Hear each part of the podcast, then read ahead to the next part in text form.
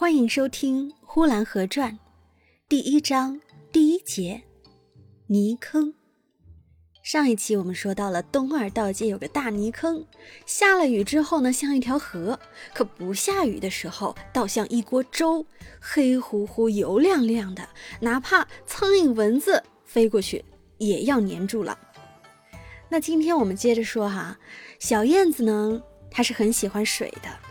有时候误飞到这泥坑上来，用翅子点着了水，看起来很危险，差一点没有被泥坑害惨了。它赶快头也不回的就飞跑了。可若是一匹马，那就不然了，非粘住不可。而不仅仅是粘住，而且把它陷进去。马在那里边滚着挣扎着，挣扎了一会儿，没有了力气，那马就躺下了。一躺下，那就很危险，很有致命的可能。但是这种时候不很多，因为很少有人牵着马或者拉着车子来这儿冒这种险。那大泥坑真正出乱子的时候，多半都是在旱季。若两三个月不下雨，这泥坑子到了真正危险的时候了。表面上看，似乎是越下雨越坏。一下了雨，好像小河似的，该多么危险啊！有一丈多深，人掉下来也要没顶的。其实不然，呼兰河这城里的人没有这么傻，他们都晓得这个坑啊是很厉害的，没有一个人敢有这样大的胆子牵着马从这泥坑上过。可若是三个月不下雨，这泥坑子就一天一天的干下去。到后来也不过就是两三尺深，有些勇敢者就试探着、冒险的赶着车从上边过去了，还有一些勇敢者呢，看着别人过去了，也就跟着过去了。一来二去，这个坑子的两岸就压成了车轮经过的车辙了。哎，再后来者一看，哎呀，前面已经有人走在先了。这个怯懦者呢，他比勇敢者更勇敢，嘿，赶着车子就走上去了。谁知呢，这个泥坑子是高低不平的，人家过去了，可是他却翻了车了。这个车夫从泥坑里爬出来之后，哎呀，弄得跟个小鬼似的，满脸的泥污，而后再从泥中往外挖掘他的马。哎呦！不料那马已经陷在泥污之中了。这时候呢，有些过路的人就走上前来帮忙施救。这个过路的人呢，分为两种，一种呢是穿着长袍短褂的，非常清洁，看样子也伸不出手来，因为他的手也是很洁净的。不用说，那就是绅士一流的人物了。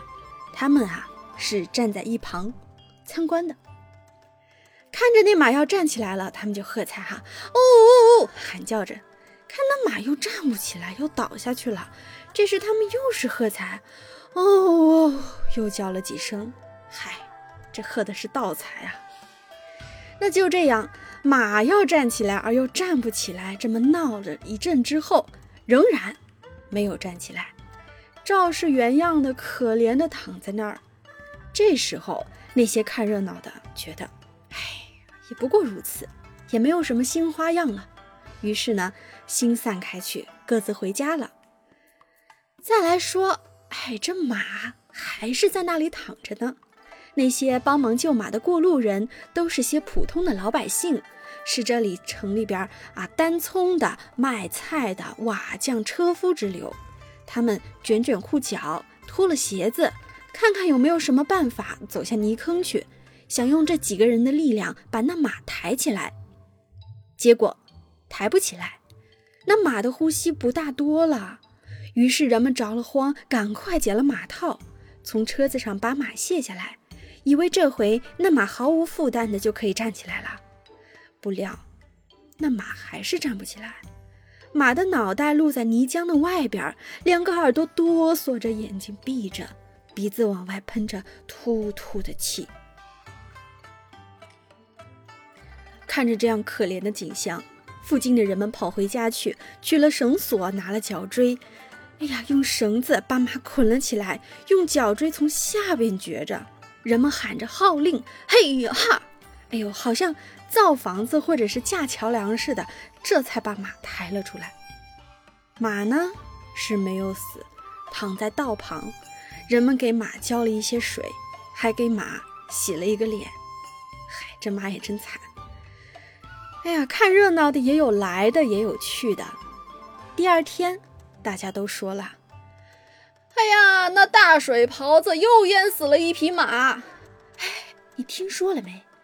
那大水袍子又淹死了一匹马！嘿，你说巧不巧？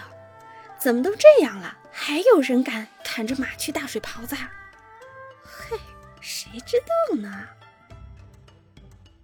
虽然马没有死，可一起哄起来就说马死了。若不这样说。恐怕大家是觉得那大泥坑子也太没有什么威严了。本集播讲完毕，谢谢收听。